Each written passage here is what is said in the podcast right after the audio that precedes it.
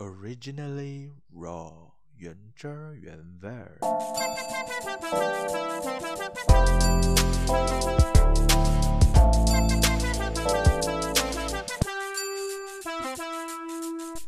生活不 juicy，但还是有东西。我们来聊东聊西。我在 Podcast 里呢做了一点更新，那就是在简介的部分加入了我的 IG 以及 Voice Message 的 link。如果你有什么想对我说的，或者有什么想多多指教的，甚至你有故事想和我分享，可以在 IG 信息我，或者你能点击链接发语音信息给我哦。这次呢，来聊聊我喜欢的其中一件事情，那就是看电视节目。我觉得电视呢，跟电视相关的话题，感觉应该蛮广的，或许有很多可以聊。电视影响了蛮多人，特别是像我这个九零后的宝宝，或者更早出生的人们，我们呢是经历过科技的变迁。以前网络还不怎么发达的时候啊，看电视是最好的消遣、最棒的娱乐啦。我小的时候啊，很爱看卡通，然后大一点了呢，就会跟着妈妈煲剧，所以就喜欢追港剧、台湾剧、韩剧等等。再后来呢，是喜欢上看综艺节目，然后再来比较懂事的时候。才会看新闻或资讯类节目。小的时候呢，我就是那种一到周末早上起来就会打开电视，然后在 TV Tiga 和 NTV Seven 两个频道转来转去的，就是为了要看不一样的卡通，而且是一部接着一部的。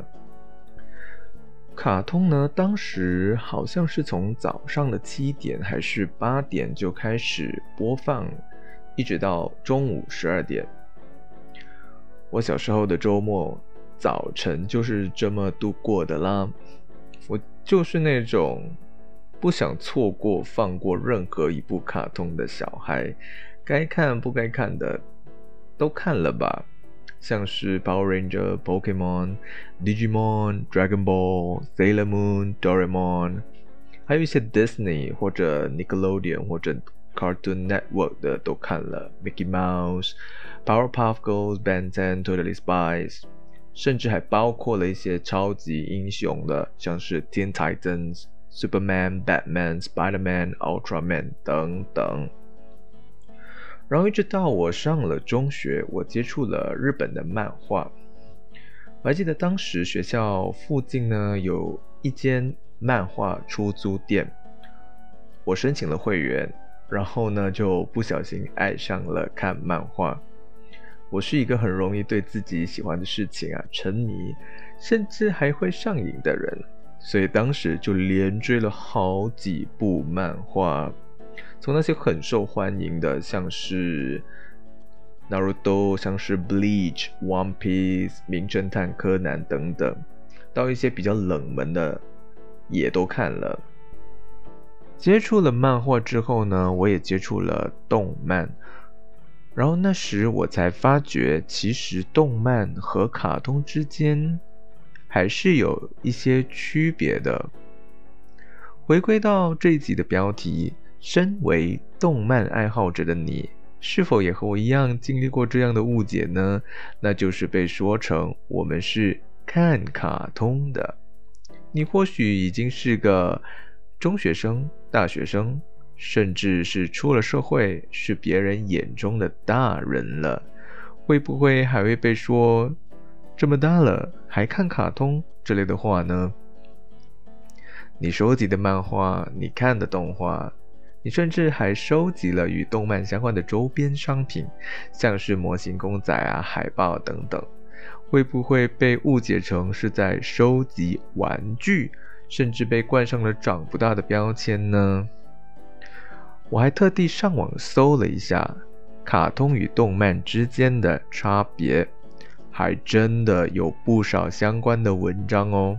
真的有人去做比较，甚至还看到网友们在评论区为这件事情而争辩。有人觉得两个根本就是一样的东西，有的人会觉得是有差别的。以前呢，当有长辈跟我说“这么大了就别再看卡通”的时候，我真的无力辩解，因为在他们眼里，卡通和动漫就是一样的东西。可是他们并没有完全错误哦，因为卡通和动漫实质上呢是一个叫做 motion picture animation 或 animation 的东西。也就是我们所谓的动画片，只是比较明显的差异是在他们的目标群众。卡通适合所有群众，它是老少咸宜的，但是主打小孩子，内容也会比较童真一点。而动漫主要吸引青少年吧，它更偏向成年人。有的动漫还因为题材的不同而有。不一样的目标群众，特别是近几年的动漫呢，那些脑洞大开的题材真的会令人傻眼，根本不适合小孩观看吧。所以在这一点上就可以划分两者之间的差别啦。亲爱的大人们，你们可不要随便买动漫 CD，然后随便播放给你们的小孩看哦。有些动漫真的会让。小朋友的心灵受创的。举个例子，像是最近播放这最终季的《进击的巨人》，虽然我只看了第一季，但是一开始呢，就是有巨人把人类吞噬的画面，然后里面的人类啊，一直被巨人袭击。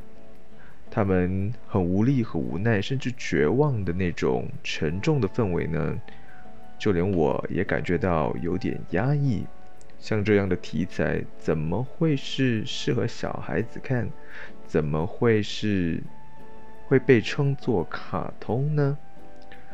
而且不止进击的巨人，其实动漫里还有一些是很黑暗或者血腥暴力的题材。什么吃人吃小孩的，或者一见面就要互相残杀的剧情也是有的，比如《未来日记》、《约定的梦幻岛》、《亚人》、《寄生兽》，就连近期爆红的《鬼灭之刃》，他们也是有那种会看了心里有压抑感的画面或剧情的。有时啊，我真的不得不惊叹，日本的漫画家怎么脑洞。这么开，而且怎么会带一些黑暗呢？动漫的世界既贴近现实，也脱离现实。它可以无上限或无下限的天马行空。无论是卡通还是动漫，它们都是让我们去感受一下现实无法触及的事。我觉得只要不沉溺，偶尔逃避现实一下下。去跟着动漫里的角色们来一场热血的冒险，也算不错的。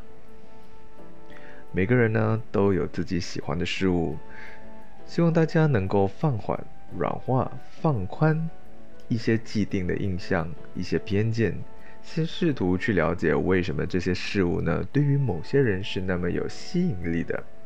稍微接触后你还是不喜欢，那也别太强硬的否定它。动漫和卡通，就让他们各自的爱好者去搞懂。这集就讲到这里，感谢收听，我是佳恩，下集见。